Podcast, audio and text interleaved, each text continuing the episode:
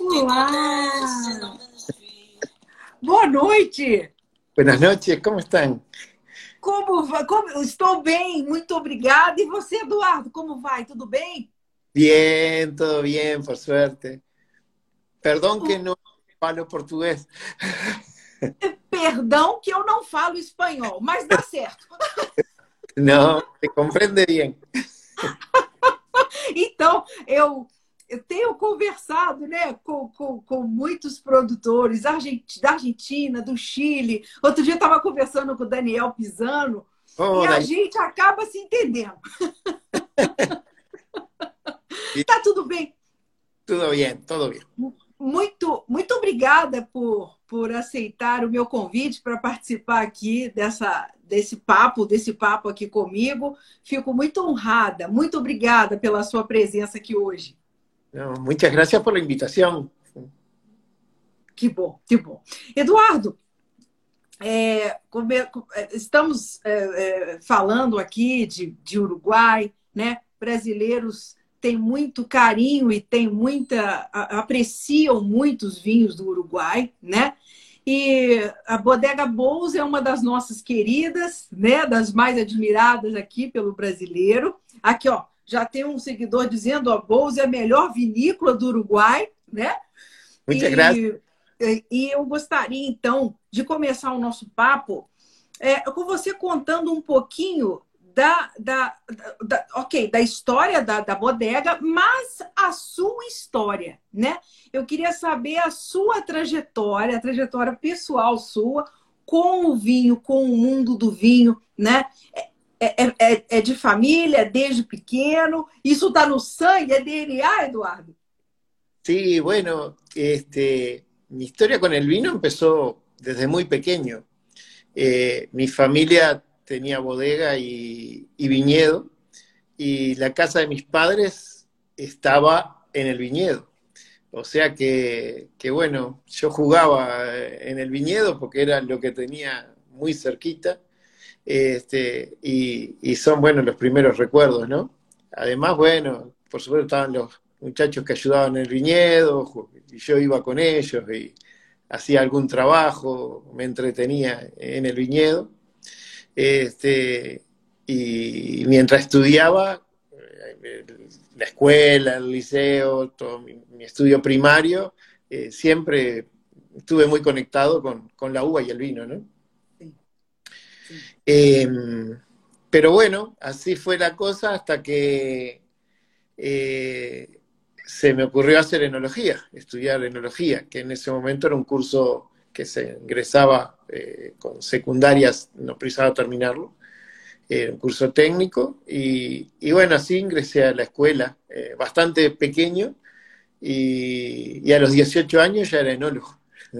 É mesmo? Aos Sí, 17? Eh, 18. 18? Mm, Caramba, cedo, jo- muito jovem, muito, muito novo. Muy joven. Sí, sí, era muy joven. Era tan joven que comencé a trabajar en la bodega de mi familia, por supuesto, pero eh, bueno, seguía estudiando un poco más eh, mientras trabajaba. Y así fue que hice ingeniería química, ¿no? Además de enólogo, después continué y me recibí de ingeniero químico. Engenheiro que interessante que é, eu vi que você é professor na, na, na Universidade de, de, La, de La. República é, do Uruguai, no departamento de Ciência e Tecnologia de Alimentos. É isso? Perfecto. Eu até, até achei que você fosse engenheiro de alimentos.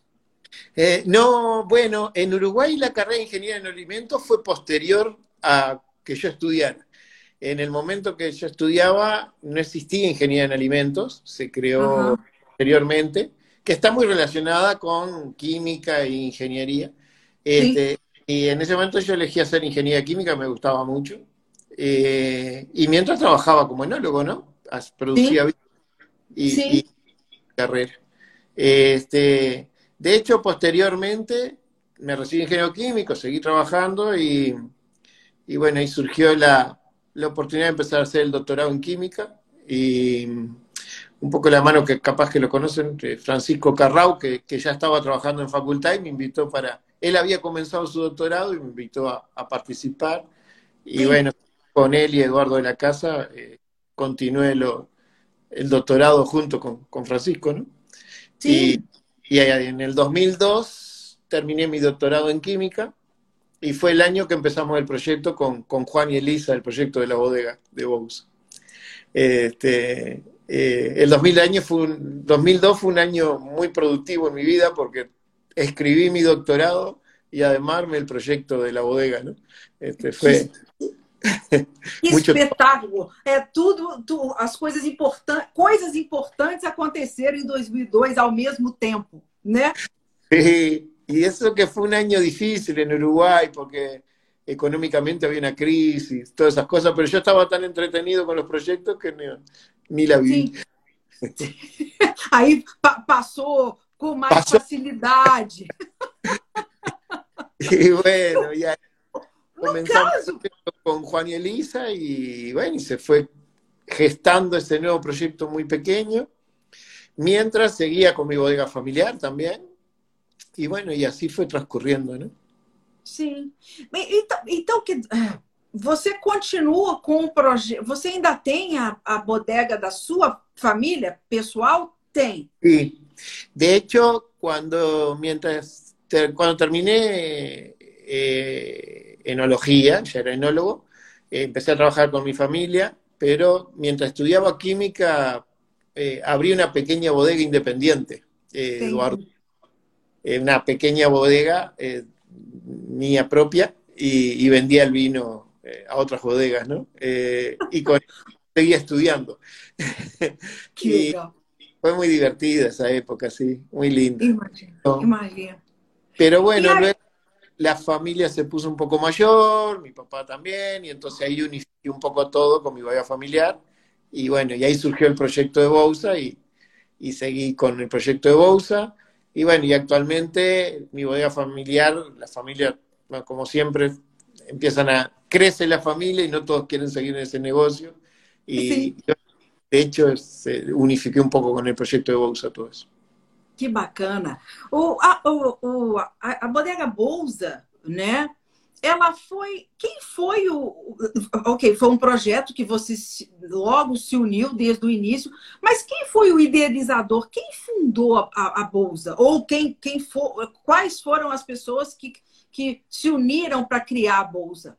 Bueno, todo empezó Juan y Elisa, eh, Juan y, y, Elisa Trabal, su esposa, eh, eh, tuvieron la idea de ellos vienen de la industria de alimentos, siempre se dedicaron a la parte de pastas, luego panificados, y querían tener algo que relacionara un poco más, conjugara más todo lo que es la tierra, el producto con el producto final, que es el vino, ¿no? Tener toda la cadena de producción. Y, bueno, tienen cinco hijos, entonces también buscaban tener algo que, los uniera a todos. Y, así fue la idea de comenzar a ver de, de, tener una bodega y un viñedo. Y dio la oportunidad de comprar un viñedo eh, por el 98, eh, el año 1998. Eh, empezaron a, bueno, a trabajar ese viñedo, a experimentar un poco con las uvas. Y en el 2001 tuvieron la oportunidad de comprar el predio donde se encuentra la bodega ahora, en Melilla. Y ahí eh, bueno, ahí cada vez estuvo más fuerte la idea de construir, de, arreglar la bodega, porque ya tenía una bodega, ¿no? Era una bodega antigua, del año más o menos, la década de los 50. Y, ahí fue que yo los conocía, porque bueno, Juan era de, de, las piedras, que era muy cerca. Cuando iba a la escuela, mientras estudiaba, pasaba por, las piedras, así que lo conocía. Y conocía también a Elisa, porque su familia vivía cerca de, mi familia cuando era chico. Y, ahí fue que me invitaron a, bueno, participar y empezar a, armar ese proyecto entre los tres, ¿no? Y así nos reuníamos todas las semanas, íbamos armando el proyecto de a poquito, los equipamientos, y así nos entretuvimos todo el 2001, eh, el 2002, perdón. Hasta, de hecho, bueno, probamos de vinificar algo de uva en la bodega de mi familia para ir probando algunas parcelas que ya estaban plantadas. Se, plantó el viñedo en Melilla en ese año y en el 2003 hicimos la primera vendimia. Eh, muy chiquita y éramos muy poquitos, pero fue muy divertida, como toda primera vendimia, ¿no? Sí, sí. Es un aprendizado, una escuela, ¿no, Eduardo? Sí. Y en Uruguay, tú sabes que se aprende, cada vendimia se aprende, ¿no? Porque son todas distintas. Este, nuestro clima es, es variable y, y, cada vendimia tenemos que, que aprender algo nuevo e, e bueno. Então, eu queria. É interessante que uh, uh, uh, você está falando né, do, do clima, dessa, da, da, da, dessa, dessa, dessa, dessa, dessas características tão peculiares, né? Conta, eu queria que você contasse um pouco dessas características do terroir uruguaio, né? O que que, quais as, as, as que for, o está combinado aí em termos de solo, clima, que faz com que seja possível o cultivo da vitis vinífera no Uruguai? Eh, Bueno, tú sabes que Uruguay se encuentra en, la franja, en las latitudes, que el cultivo de la vid es, bastante tradicional y se da bien. Y tiene una característica, al menos las zonas que, que estamos trabajando nosotros, que, que, como tú sabes, hoy por hoy ya hemos aumentado nuestra área de, de plantación y tenemos varios viñedos en distintas zonas, pero todas en el sur, sur y este del país, y en las cuales la influencia del, la influencia del, del, mar es muy fuerte. Eso sí. hace que nuestro, nuestro verano nunca tengamos temperaturas demasiado altas, sino que, que siempre el, en el día el, la misma brisa del mar hace que, que, disminuya un poco la temperatura, refresque.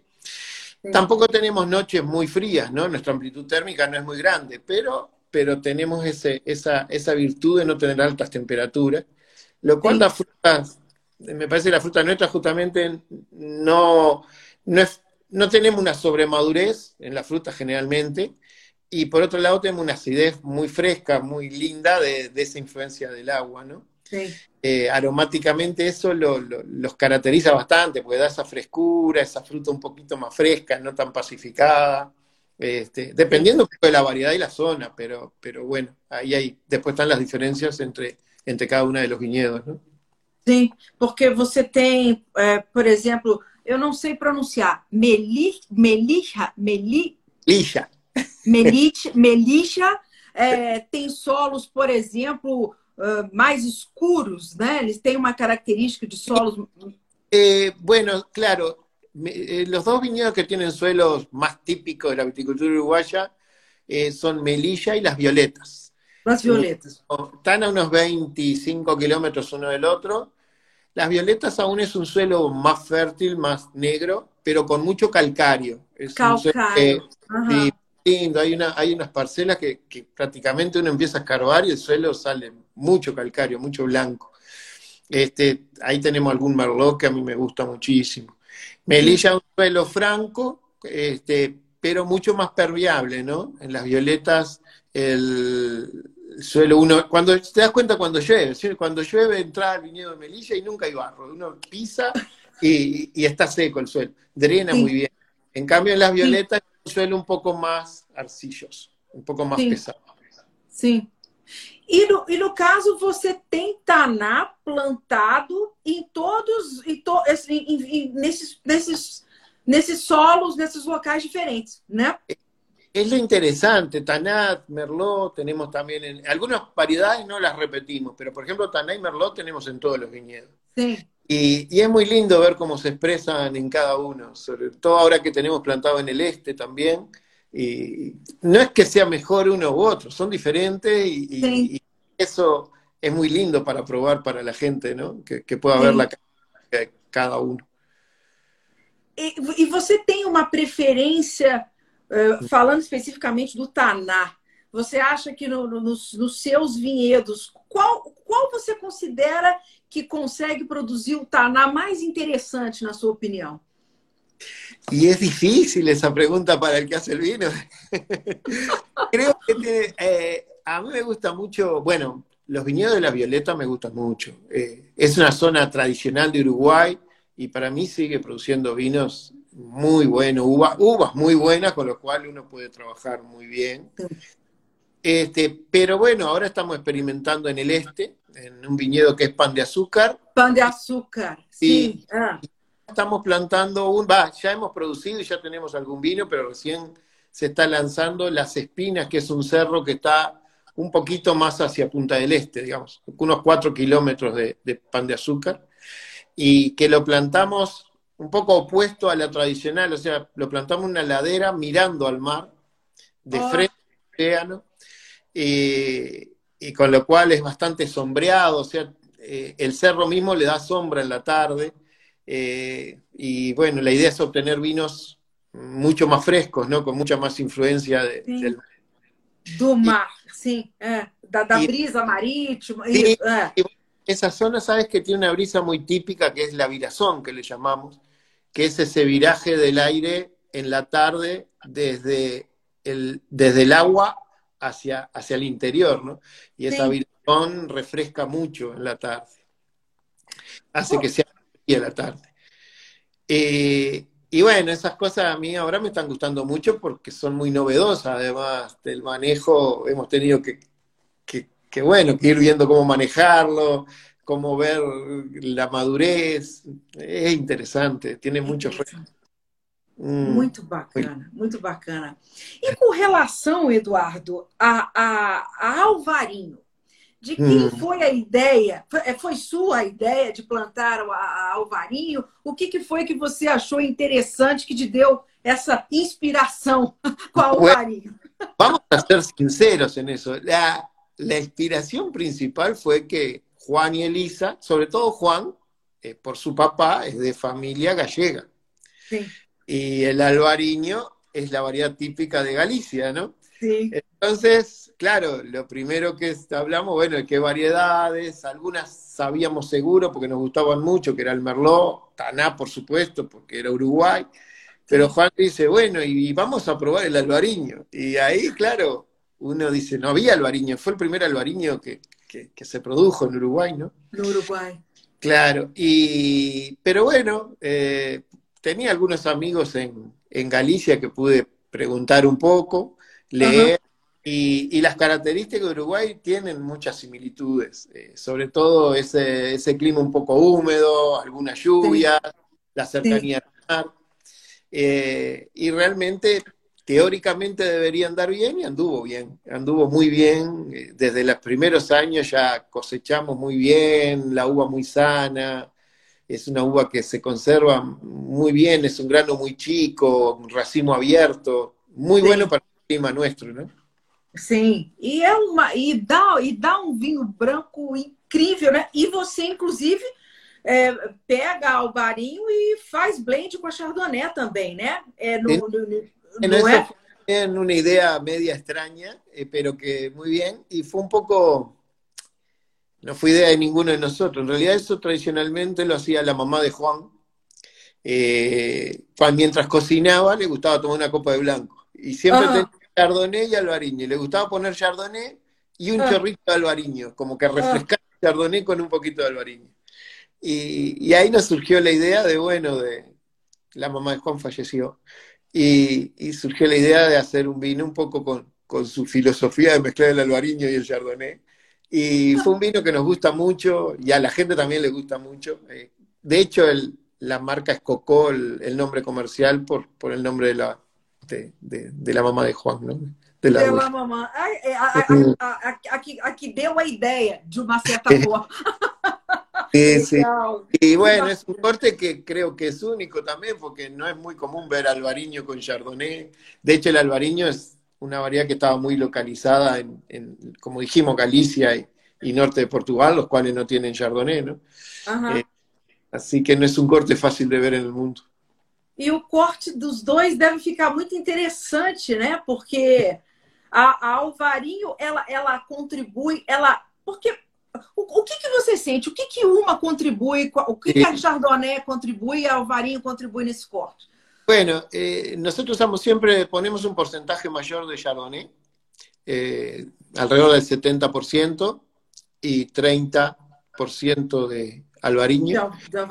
Eh, el Chardonnay da básicamente la estructura, ¿no? La, fuerza en boca. Generalmente usamos parte de un Chardonnay fermentado en barrica.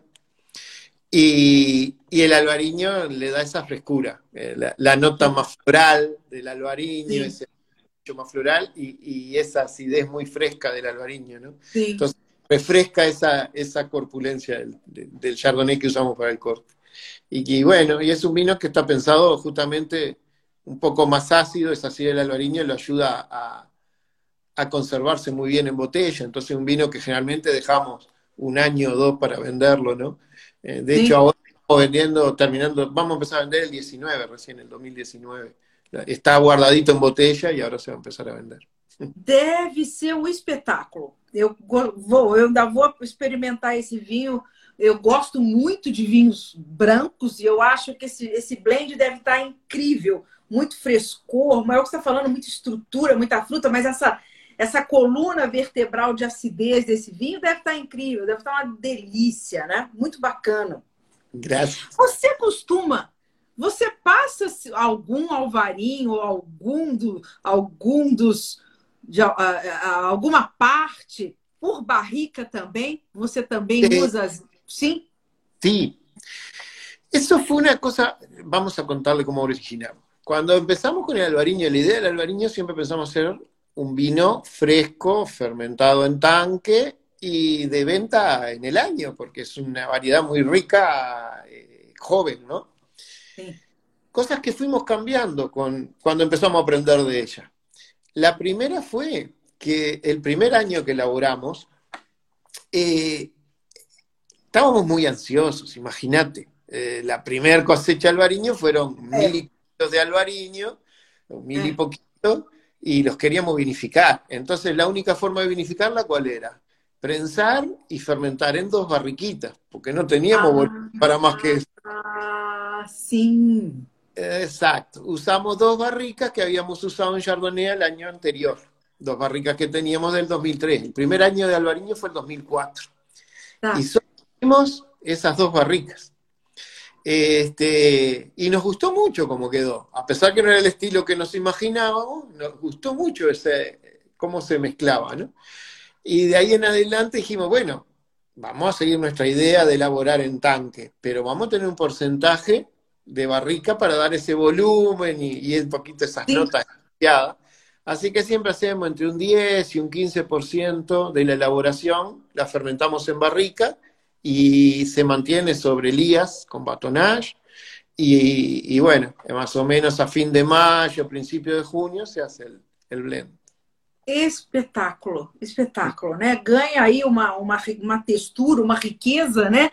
Muito interessante, né? Ah, ah, quando, quando a matéria-prima é boa, é, tudo que você o que o enólogo quer testar, quer inventar, quer, quer, quer, quer trazer de novidade, a, a casta suporta né, as experiências quando é uma, uma uva bem verificada, uma uva é, de qualidade, né, Eduardo?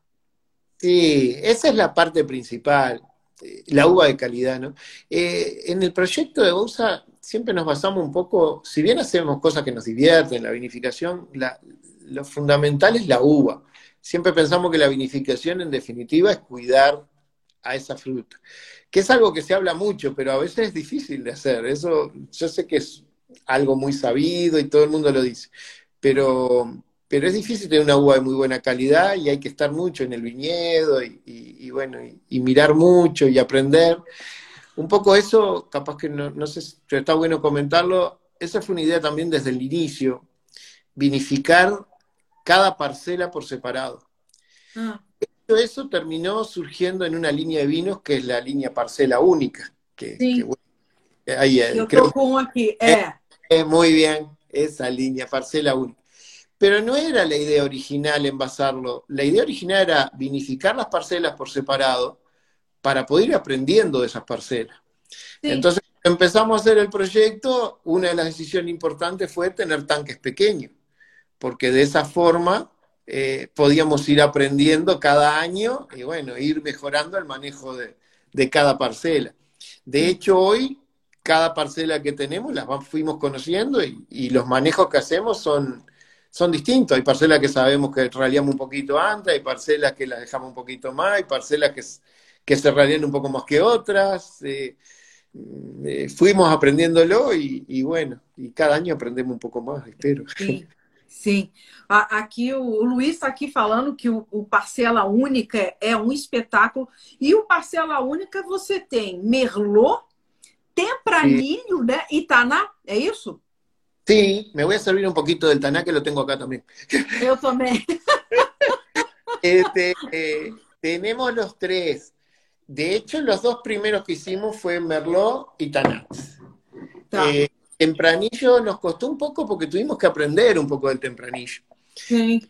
pero en el 2008 eh, fue un año muy lindo, sobre todo con los tempranillos, y, y ahí nos animamos y fue nuestro primer tempranillo parcela y sacamos una parcela separada y, la envasamos. Y a partir de ahí, no todos los años, pero bastante, casi todos los años hemos tenido nuestra línea parcela de, de tempranillo. Então, a, a tempranilho também tem uma expressão muito interessante. Você, o resultado dela no Uruguai é muito, é muito bacana, muito expressivo também, né?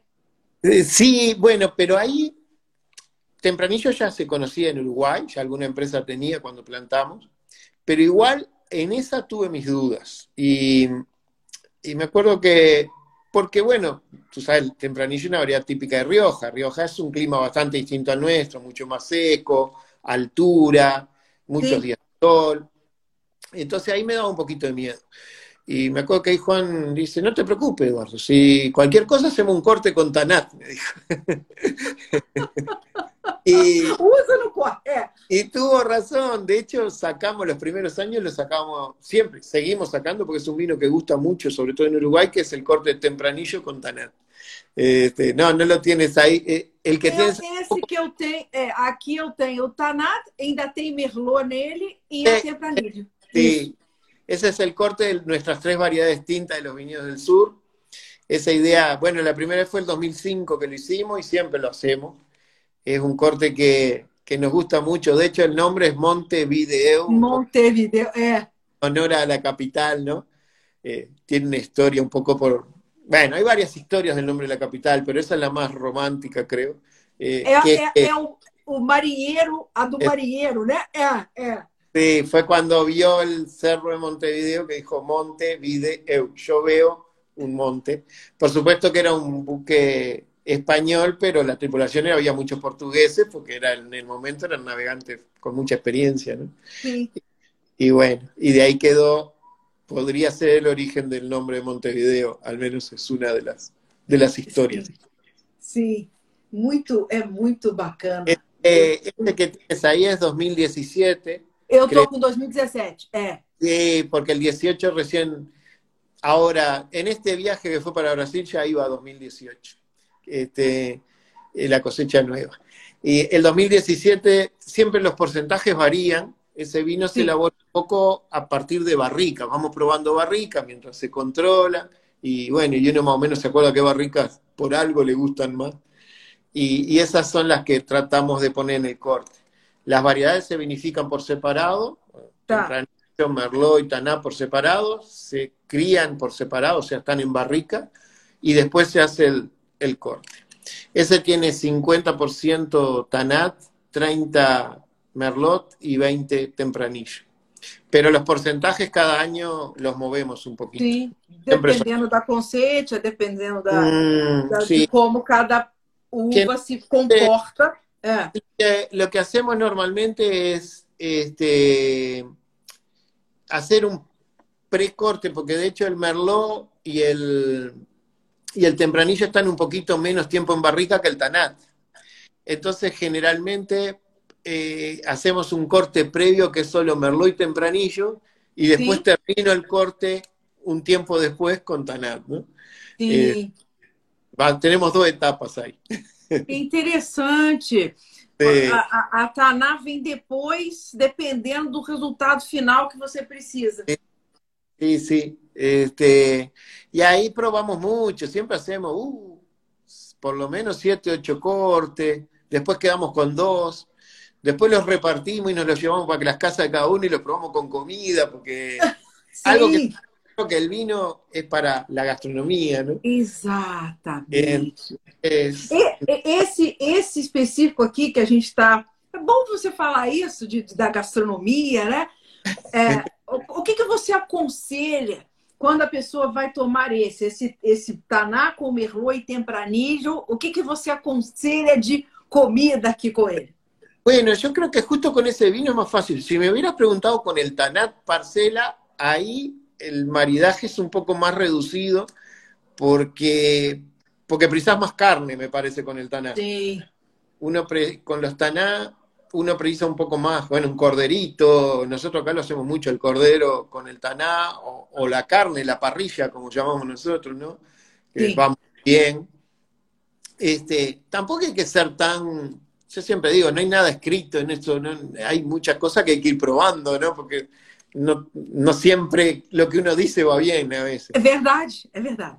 Pero bueno, con el Montevideo ya es un vino que, que bueno, al ser un corte permite un, un abanico de platos un poco mayor. De hecho, un vino que, como tú sabes, en la bodega tenemos un pequeño restaurante que, nos gusta ah, mucho. Sí los vinos con comida, ¿no? Y disfrutar de comida y, y, el Montevideo es un vino que lo recomendamos mucho en una mesa porque va bien con varios platos y, la gente queda satisfecha, eh, marida bien. Este, por supuesto que va bien con carnes, como decía, con el taná, pero el Montevideo tiene una estructura fuerte también, pero también puede ir con algún plato como un poco más suave, ¿no? Alguna, alguna si tiene una salsa um pouquinho forte, uma bolognesa ou algo assim, vai muito bem. Sim. Por conta, justamente por ser o blend, a presença do Merlot, né, da Merlot, a presença da Tempranillo, fizeram um blend, um vinho um pouco mais. É o que você está falando, ele é mais versátil. Né? É. Um pouco para harmonização, justamente por ele ser um pouco menos Ed. Mas olha, é, o seu Taná aqui, eu, eu fiquei muito encantada com, com o nariz, né? Desse vinho, o, e, o Parcela Única. Com o tempo, os Taná melhoram muito. A mim me gusta muito. Este está Não é? Mas que nariz impressionante desse Taná. E é, eu sinto ele muito floral. Eu tô, eu tô, eu tô errada? Ele, ele tem muita Não. flor, o seu Taná. Tiene, tiene, generalmente los canales nuestros lo trabajamos bastante con rendimiento bajo y este es justo el que estás probando del B6, es de, de, la viñedo de las violetas, que yo decía que tiene mucho calcario y da esas notas florales y un poquito más como, no sé, mentoladas en algún caso, pero mucho um mentolado, exatamente, mm, tem. Né? O, o, o, eucalipto, o mentol e essa, essa nota floral dele é impressionante. Más, sí, sí, más mentol, ¿no? Ese medio como Fuerte. É lindo. Né? Sim, muito bonito. E as notas especiadas, né? Com a passagem por, por barrica e tal. Agora. Hum. Generalmente cada vez estamos usando. Bueno, pasan unos 16, 17 meses en barrica estos tananos para, para suavizar. E é impressionante a estrutura tânica que ele tem, né?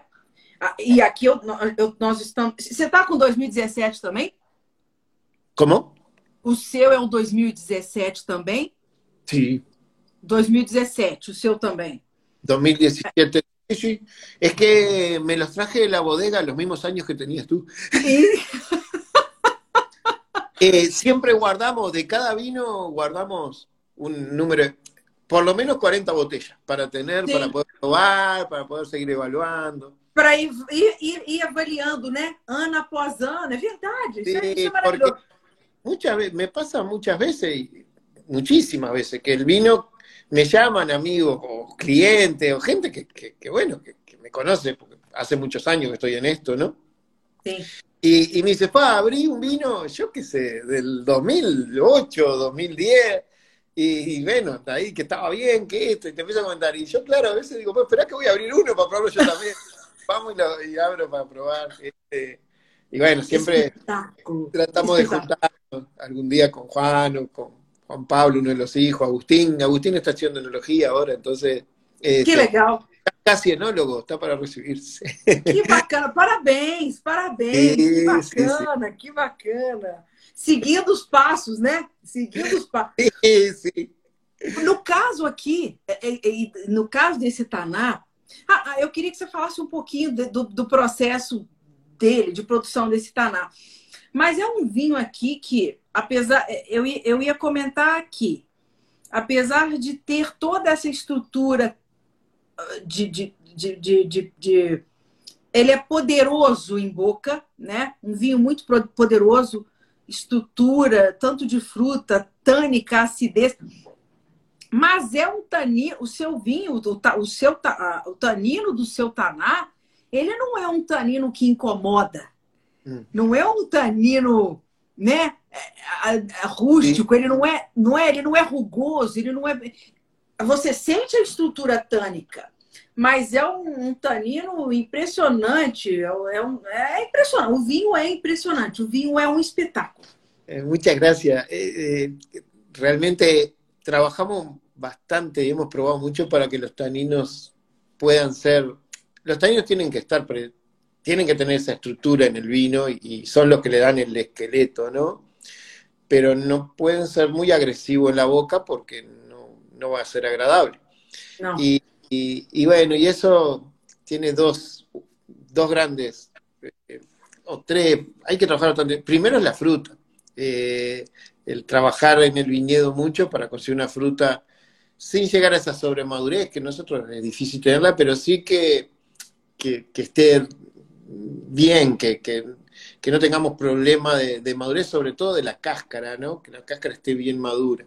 La semilla en el tanino es muy difícil de madurar, en general es bastante bravo.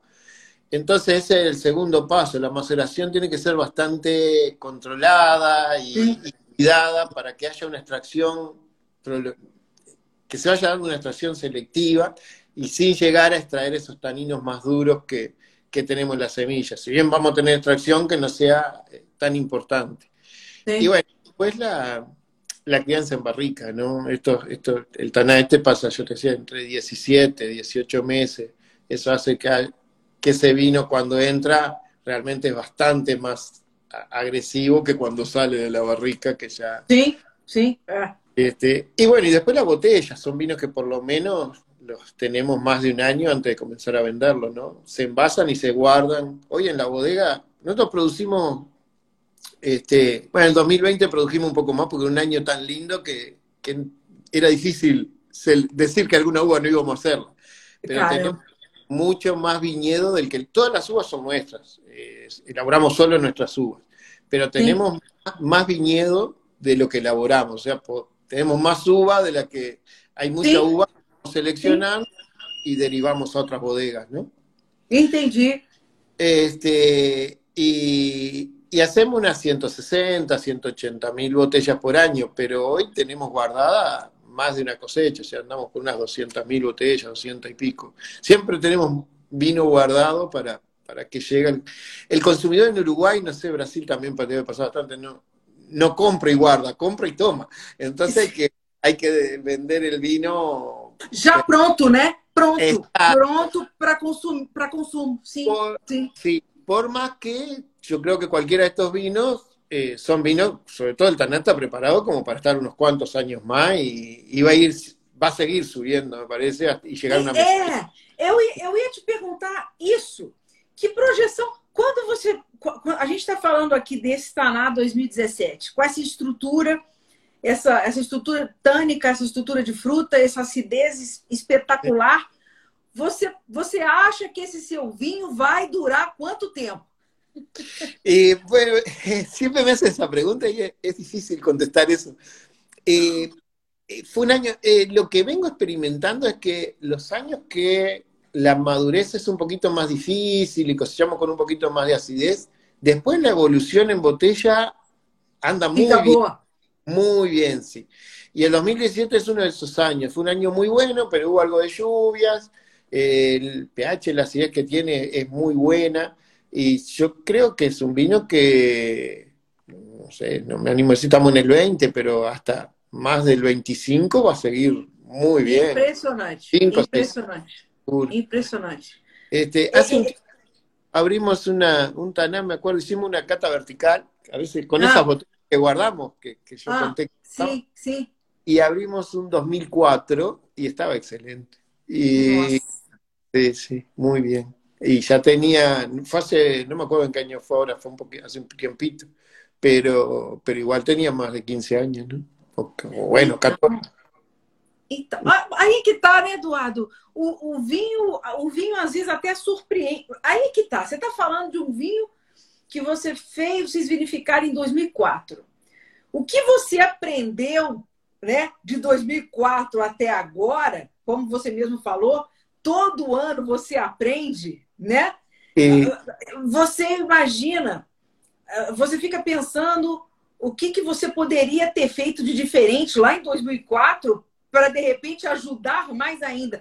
Mas você vê que a- a- o vinho ele é muito surpreendente, né? Ele surpreende, porque às vezes você acha que ele não vai, ele acaba indo, né? Um que é, é uma coisa, o, o bichinho é- tem vida própria mesmo, né? Ele, ele se comporta se comporta como él quiere, ¿no? Sim, de tudo que é.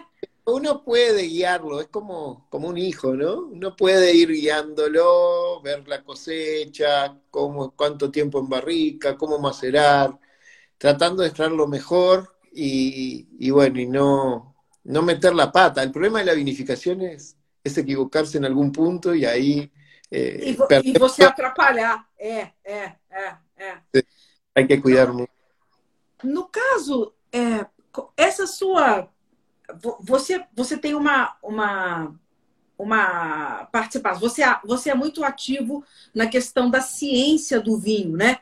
Você pesquisa, você estuda, você tem esse estudo muito profundo que, dessa parte da ciência, da tecnologia do vinho, da química do vinho, né?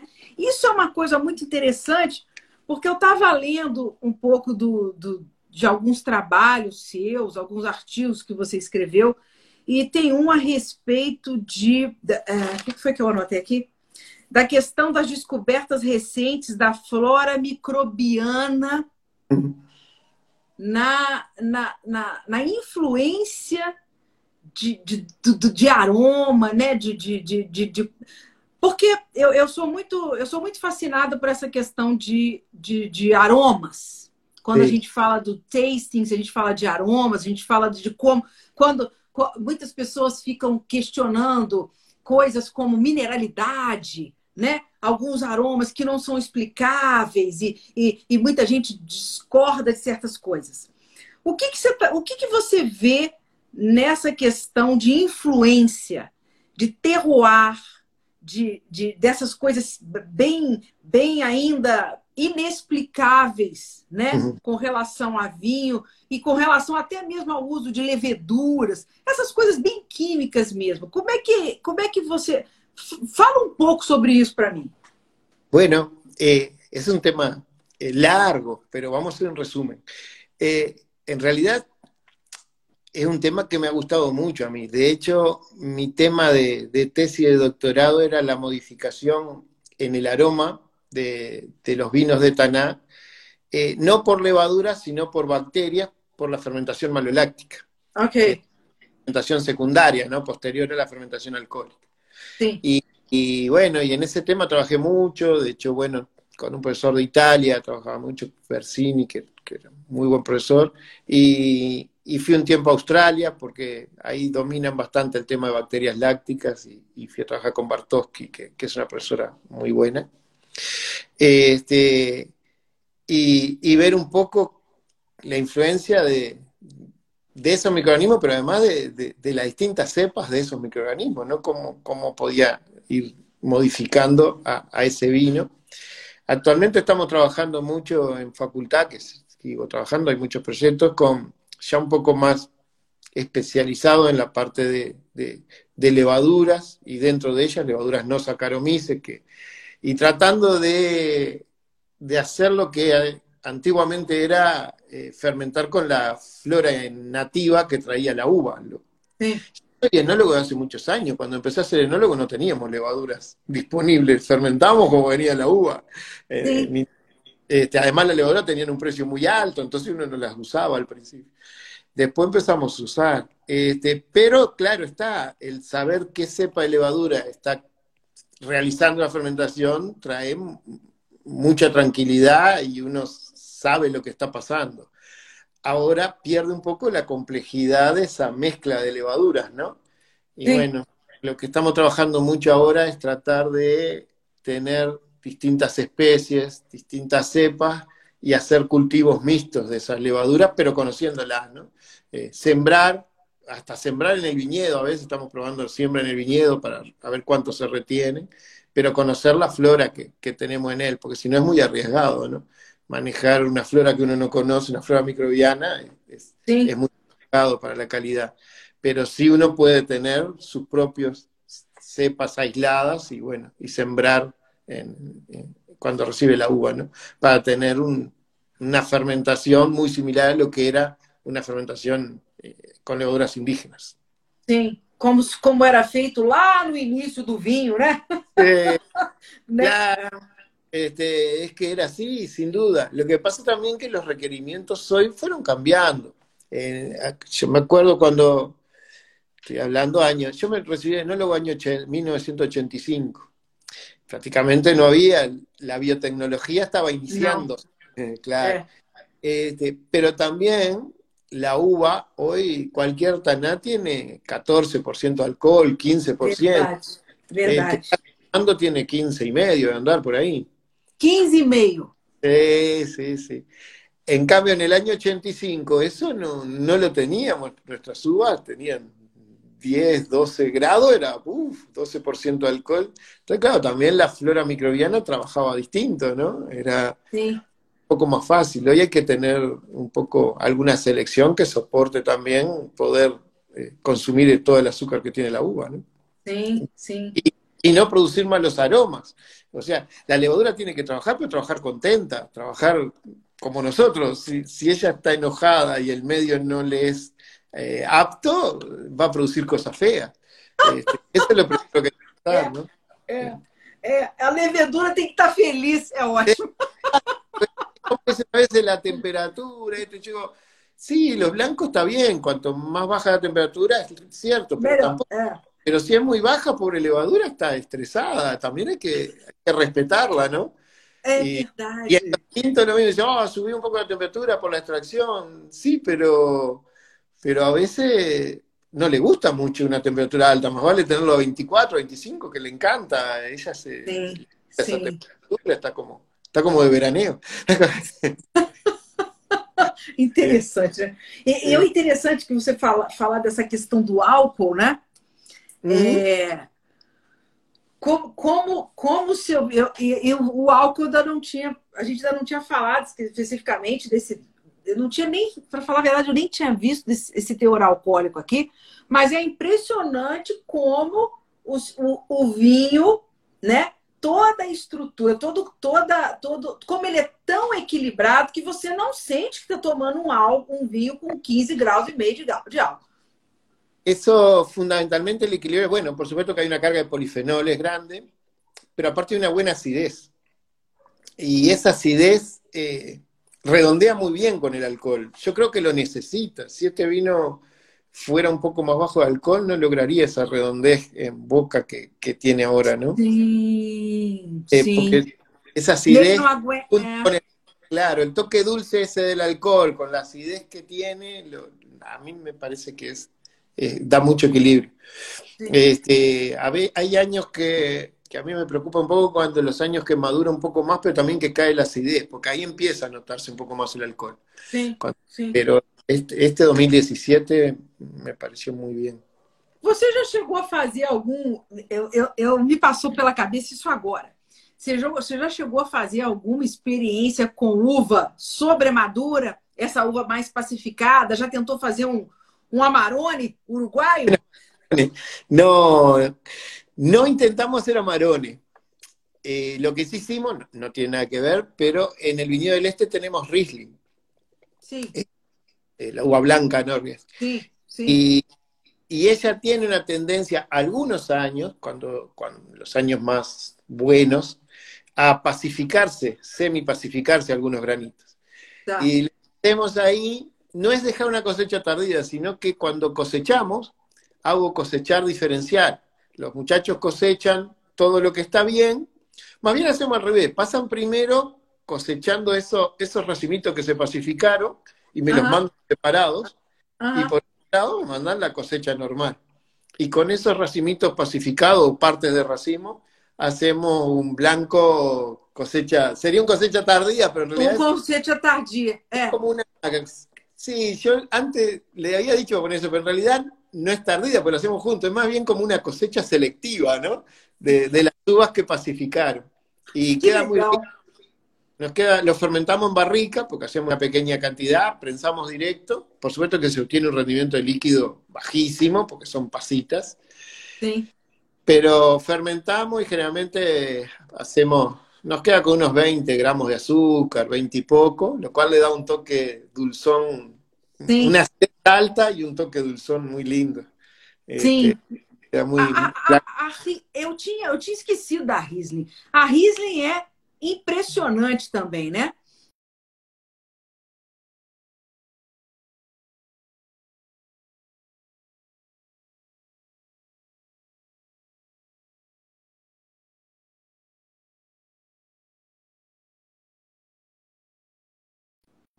Eduardo.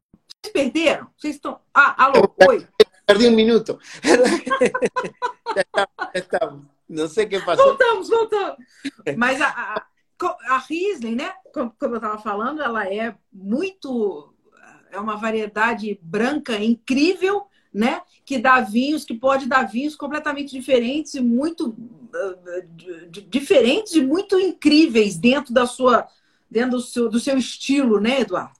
Ah, nosotros fue una variedad que, como te iba a contar, tiene una historia para nosotros, porque fue esas variedades que primero te imaginás y después conseguís el lugar.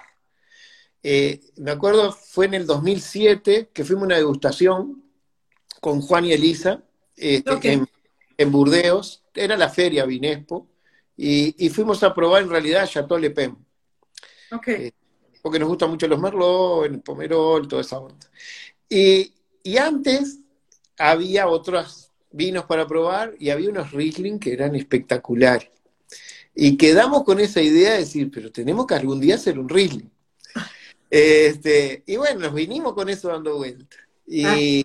y, por allá en el 2008, me parece que fue, Juan vio un predio, que es donde ahora tenemos el viñedo Pan de Azúcar. Y dice, pa, pues esto no, para un Riesling es mucho más fresco, acá vamos a tener aire del mar. Y yo, sí, bueno, y miramos un poco el, el, suelo, fuimos a hacer una calicata, bueno, buscamos muchos datos y nos pareció que era muy bueno, bueno se ah. logró comprar el predio y, ahí se plantó el Riesling. Pero son esas cosas que vienen ya pensadas, ¿no? Ya lo teníamos la mente y, eh. logramos, y, por suerte lo logramos hacer. Y estamos contentos. Eh, con, el resultado. Sí, sí, estamos muy contentos. Sí. Qué bacana. Eduardo, você falando de, de, de, de, de clima, o que, que você está sentindo com a esse aquecimento global? Como é que isso está afetando vocês aí? O que, que você está notando? Bueno, es, varias veces me han preguntado eso y siempre digo que no sé bien. Pero ¿por qué no sé bien? Porque, como yo les conté hoy al principio, el Uruguay eh, tiene una variabilidad en el clima muy alto. Nuestras vendimias nunca son iguales. Siempre digo, al final uno aprende de cada vendimia, aprende un poquito, pero, pero todo lo que aprende lo tiene que cambiar en la siguiente, porque... Exacto, Se tiene que reaprender todo de nuevo, ¿no? exacto. Entonces es muy difícil decir, pa, esta fue igual a aquella, ¿no? Siempre hay cosas diferentes. Y en esa variabilidad, que básicamente es por el clima, estoy hablando, ¿no? Porque por supuesto el suelo y todo uno planta y elige, pero el clima no, lo puede elegir, viene solo. Este, en esa variabilidad es difícil todavía establecer algún tipo de correlación, yo no he podido. Eh, es cierto que nuestros vinos actualmente eh, están madurando más la uva, mejor, hemos tenido una seguidilla de años muy buenos, pero si yo pienso para atrás, me acuerdo de muchos años buenos también, y también en el 2014 tuvimos un año muy malo. Eh, sí. hay un poco de todo. Y creo que hay también un aspecto del manejo del viñedo, que lo que sí es cierto es que nuestro manejo ha ido mejorando y por eso, bueno, nuestros taninos están más redondos, este, todo el Uruguay está trabajando un poco en conseguir una mejor calidad de fruta y, eso es una evolución que, no es por el clima, es porque hemos ido aprendiendo. Pero bueno, hay, hay que esperar, não sei. Vamos ver o que passa. Ah, ah, eu vou te fazer uma pergunta. Eu nem sei se eu estou te fazendo, eu vou te fazer uma pergunta idiota. Mas de, vocês têm castas autóctones aí no Uruguai? Tem alguma do Uruguai? Não, não. Nenhuma. Não. Este, sí tenemos, bueno, el Taná fue una de ellas que es de 1870 que ingresó a Uruguay, ¿no? pero son todas variedades eh, en algún momento ingresadas al país. Acuérdate que América, bueno, lo que tenemos era vitis americana y no, no, son muy buenas productos. Sí, sí. Y además Uruguay no, no hay historia de, No hay una historia de La vida en Uruguay fue cultural por el ingreso de la, España y la religión, ¿no? Que, bueno, eh, los primeros viñedos fueron los que se llevaban con la iglesia. Este, los jesuitas, toda esa parte. Y, empezó el viñedo comercial por ahí, por 1870, debido a que la crisis que hubo por ahí en fines de los 60, de 1860, hizo que algunos saladeros económicamente no les fuera bien, que era uno de los principales negocios de Uruguay. Y entonces algunos empezaron a ver qué hacer y, el viñedo llevaba bastante mano de obra y era una buena eh, negocio para, para ocupar mano de obra, ¿no? y bueno, empezó a desarrollar eh, la caballada allá en Salto, Vidiel acá en Montevideo, este, y varios empreendimentos ¿no? Você acha que tem alguma casta que ainda não está sendo explorada uh, aí no hum. Uruguai? Ou, de repente, ainda muito pouco, que, que promete vir a ser um, um, uma, uma, uma, uma, uma casta assim, de, de, de uma expressão bastante grande aí no Uruguai? Você vê alguma, alguma casta despontando? Sí, sí. Eh, sin duda de haber muchas, porque es tan grande la varia, la, la cantidad de, de castas que, que, hay que es difícil sí. eh, explorarlas. Este, Uruguay con los vinos blancos, todas las variedades blancas, yo creo que se han adaptado muy bien. De hecho, si uno mira, eh, los Sauvignon blancos de Uruguay han tenido mucho destaque bueno, en los últimos años el albariño. Empezamos nosotros en el 2004, primera vinificación, pero de ahí en adelante han ido creciendo las empresas que, que tienen albariño y han dado muy bien. Este, hoy por hoy están con algunos tintos, como el Marcelán, por ejemplo, se está probando bastante. Nosotros no tenemos y no tengo experiencia así propia, pero bueno, he probado muchos y es una variedad que, que, que va muy bien. Este, y, bueno, y seguirán surgiendo, ¿no? Yo creo que esa cosa es muy dinámica y, se van probando. En la bodega somos un poco tradicionales en eso porque nuestro volumen de elaboración es, como les conté, es pequeño. Y no podemos tener, si no es todo experimentación, si tengo muchas, ¿no? Pero, pero bueno, nos gusta, nos gusta probar. De hecho, ahora estamos trabajando con un semillón que no teníamos, estamos probando. Hola, mm. semillón, una maravilla. No, eh. sí, esa variedad y este es un viñedo que tengo en Canelón Chico, este, que, que bueno, era mi familia y ahora yo le uní a la empresa y, bueno, estamos vinificándolo a ver. ¡Ay, qué este, bacana! Haciendo pequeñas partidas para, experimentar y bueno, eh, creo que puede ser una variedad linda. Que bacana, que bacana. Eduardo, com relação a. a eu, eu, eu vi também, eu não conheço ainda a Boza pessoalmente, irei, vou fazer uma visita para vocês Isso. assim que essa pandemia acabar. Mas eu vi que, que existe um, um receptivo muito legal que as pessoas conseguem degustar é, junto com os carros, né? De quem, quem é apaixonado por carros antigos aí? Não, Juan. Juan é o fanático de, lo, de los autos. y tiene una colección, de hecho ahí vamos teniendo algunos, pero tiene una colección muy linda. Y, la idea esa fue bastante reciente, hace tres años ahora. Este, al inicio nosotros teníamos, bueno, iniciamos como una sala de degustación, pero como siempre gusta que la gastronomía esté involucrada, teníamos una cocina para ofrecer algún plato con la degustación de vinos. Vino, sí. Terminó transformándose en un restaurante, porque la gente iba a almorzar y ya probaba. los Lógico, é, é. No pensábamos más en la degustación que en el almuerzo, pero en realidad la práctica fue que la gente eh, empezó a ir a almorzar y ya probaba los vinos, ¿no? Y eso se convirtió en un restaurante.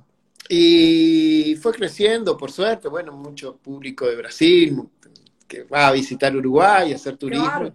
la bodega.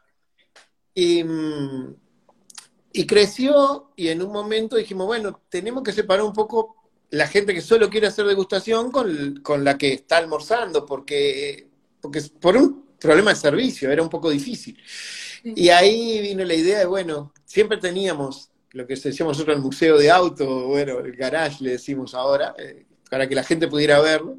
Y dijimos, bueno, pero si armamos acá un lindo lugar, se armó una barra, este, mesitas entre los autos, y quedó algo muy divertido, porque uno puede hacer una degustación con alguna tapa, ahí ofrecemos alguna tapa para acompañar, y, y bueno, y probar un vino con, con, con los autos y, Bom, e- y e- tanto rato lindo.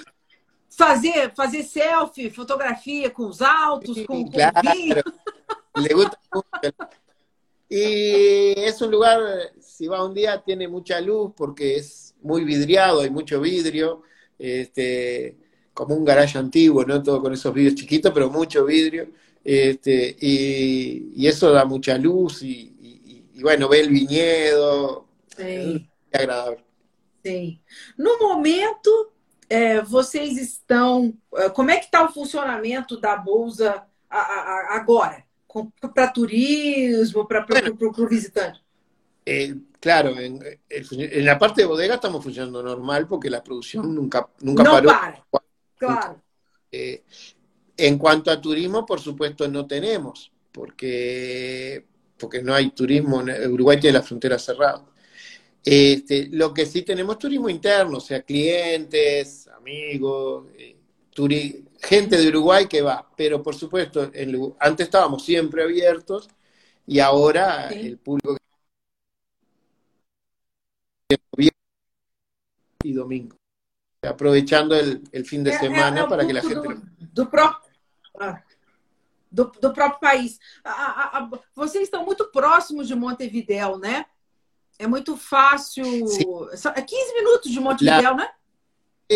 Sí, sí, de, de la- de ahí de la parte de la ciudad vieja, digamos, como llamamos nosotros, del puerto, estamos a 10 kilo, 13 kilómetros, sea, nada, sí, 15 minutos, según el É, tránsito. é, dá para ir a pé. Dá para ir a pé. Sí, claro que sí. Dá pra, é, caminhando, caminhando. Dá fácil, tranquilo. Caminando, sí, tranquilo. O, o- o- é bom que Bueno, pode não- beber não caminhando. à vontade. Volta caminhando.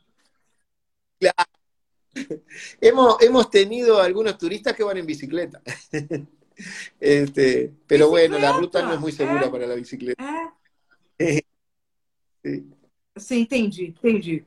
O, o Eduardo, no Brasil, é, a, a importadora que trabalha com a Bolsa é a Decanter, não é isso? Claro, desde hace muchos años, fue desde que empezamos. Sim. Mm, Então quer dizer que no Brasil a pessoa querendo comprar os seus vinhos, procurar a Decanter, não é isso? Sí, claro, sí, sí, ellos son los que tienen todos nuestros. Bueno, estos vinos que tenés los tenía de Canter, ¿no? Foram eles que eles que mandaram. Obrigada Decanter, são, são muito queridos e trabalham com. Eles têm um portfólio é, muito muito bacana, né? O portfólio da Decanter é muito legal, é, incluindo os seus vinhos e vários outros. Então é, é muito bacana. Você está de parabéns. A importadora é realmente um espetáculo. Eduardo, você costuma vir muito ao Brasil? Você vem bastante em, em tempos normais? Você vem muito ao Brasil? Eh, no, pero voy normalmente, bueno, mismo por decanter, eh, alguna degustación, a- ayudar eh, con alguna presentación de vinos. Nos rotamos en la bodega también, no siempre vamos los mismos, porque es lindo, este, eh, bueno, Cristina que trabaja en la bodega, eh, Juan Pablo, Agustín, todo, tratamos de ir algunos siempre. Que bom, que bom. Então, quando vier ao Brasil, me avise que eu vou que eu vou te conhecer, vou, vou encontrá-lo, vai ser um prazer. E assim que possível, irei aí fazer uma visita. Perfeito, sim, sim. Eduardo, eu posso agora é, fazer uma, umas perguntas de mais pessoais para você? Bueno, sim, sim. Está me ouvindo? Beleza. Então vamos lá. A minha primeira pergunta é: qual é a tua palavra favorita?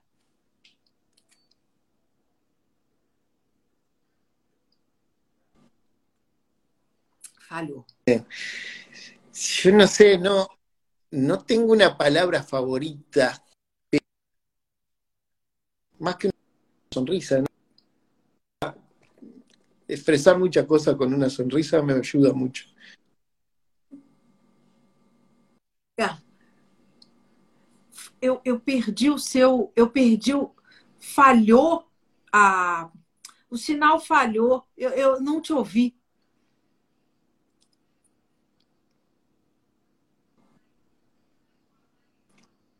Se está cortando un Tá poco. falhando. Tá cortando. Tá. Sí. A ver. Sí,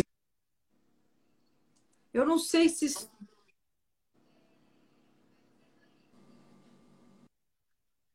Ah, tá, falhando. Aí eu não sei. É, eu não sei se é a minha ou se é a sua. una cosa. Espera un segundo, espera un segundo, un segundo. Ok.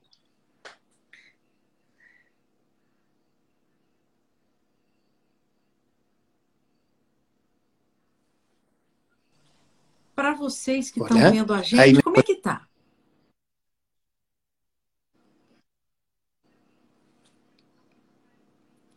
Porque eu não sei se as- eu não sei se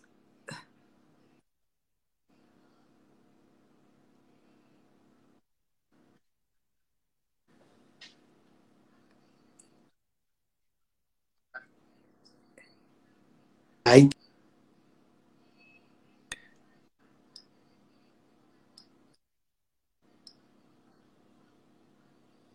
Gente, para mim, para mim,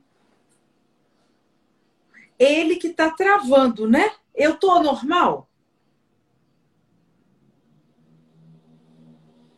Dá notícia para mim, gente. mejoró ahí. Melhorou um pouco. O pessoal, as pessoas estão falando que você tá tra... Você tá no 3G ou no Wi-Fi? Eh, bueno, probé, ahora estoy con, con el celular sin el wifi y creo que mejoró. Me- Melhorou. É, acho que melhorou.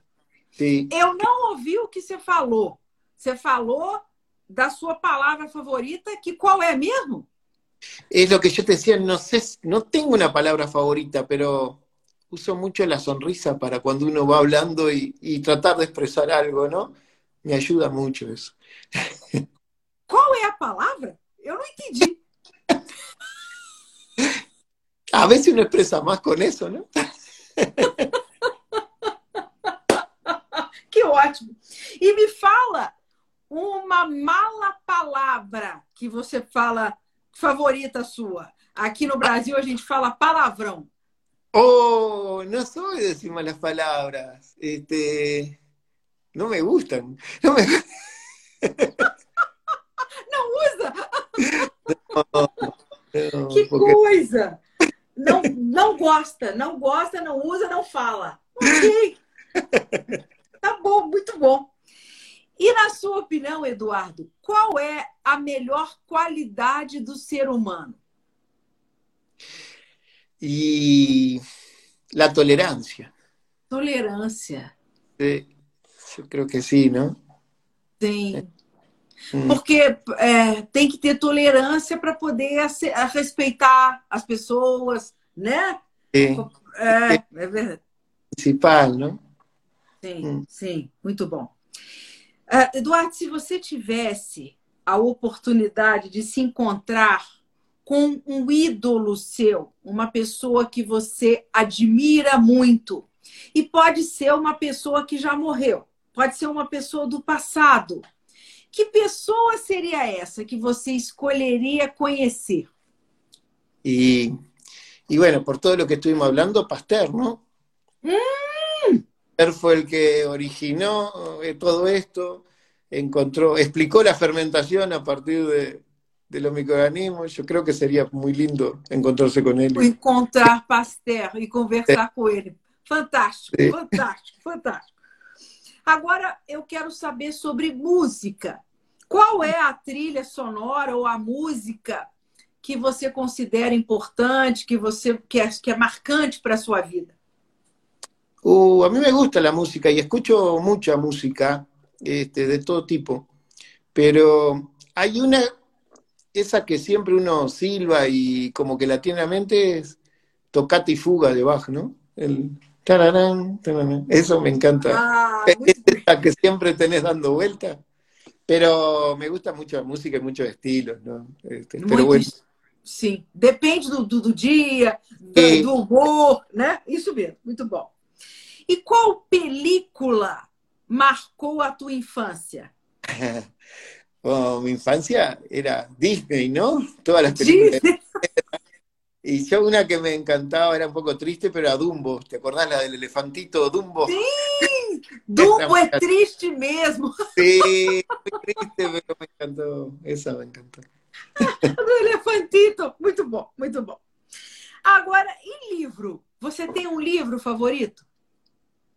Eh, y no sé, me pasa como con la música, pero capaz que si tengo que elegir uno es de Borges, ¿no? El Aleph, ¿conoces? De Luis Borges, José Luis Borges. Luiz Borges, Eh, El Aleph.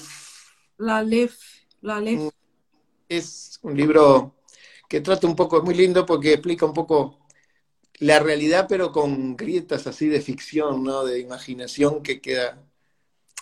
Hay que leerlo, es lindo. Ok, sim, tem que ler para descobrir. Muito bem.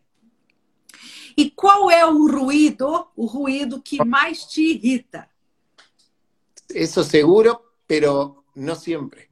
Cuando el viñedo está en brotación, así, ahora, en este momento, las tormentas. El ruido de me encanta, pero en este momento me irrita de una forma. Profundamente. Sí, me pongo muy mal humor. Muito bom, muito bom. Ah, eh, eh, Eduardo, se você não fosse enólogo, né, ou engenheiro químico, você, você teria, você seguiria outra profissão?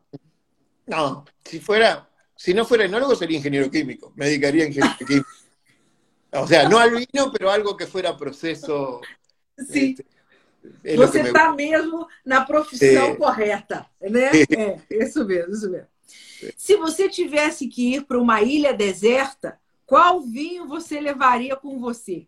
Mm. Bueno, sí, pensando de los que he elaborado, hay muchos, ¿no? Pero a mí me gustan mucho los Merlot. Y, y de los Merlot recuerdo mucho el primer Merlot Parcela, que fue el B9 2004.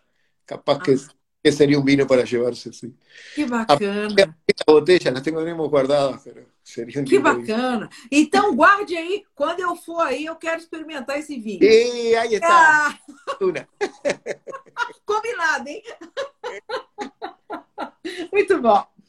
É, se você pudesse, Eduardo, dar um conselho para você mesmo lá no passado, que conselho você daria para o Eduard, pro Eduardito? y, y que no tenga prisa, que no me apure. Las cosas van, una vez se apura y al final ve que llega todo, ¿no? Normalmente, né? É só ter paciência, né? Exacto. Pero cuando uno es joven parece que todo lo quiere hacer muy rápido. É verdade, é verdade. E a minha última pergunta é: supondo que Deus exista o que você gostaria de escutar de Deus quando você chegasse lá no céu? No, no sé qué, pero seguro que tengo una copita de vino para recibirme, ¿no? La charla va a salir sola. Tem uma copita de vinho, venha, venha! E depois hablamos. Muito bom, excelente. Eduardo, é, mil, mil, eu te agradeço mil vezes, muito obrigada pela, pelo seu carinho, pela sua simpatia, pela sua disponibilidade. Obrigado por estar aqui comigo. Foi ótimo, foi um prazer te conhecer. Te desejo tudo de bom, todo sucesso e é, em breve te, espero te conhecer pessoalmente, para a gente poder brindar pessoalmente, né, Eduardo? Muitas graças por invitar-nos e, e lo esperamos no Uruguai. Com certeza, com certeza, irei sim. Um brinde, saúde. Muito saúde. obrigada, obrigada. Obrigada, gente. Obrigada pela presença. Boa noite. Muito obrigada. Tchau. Tchau.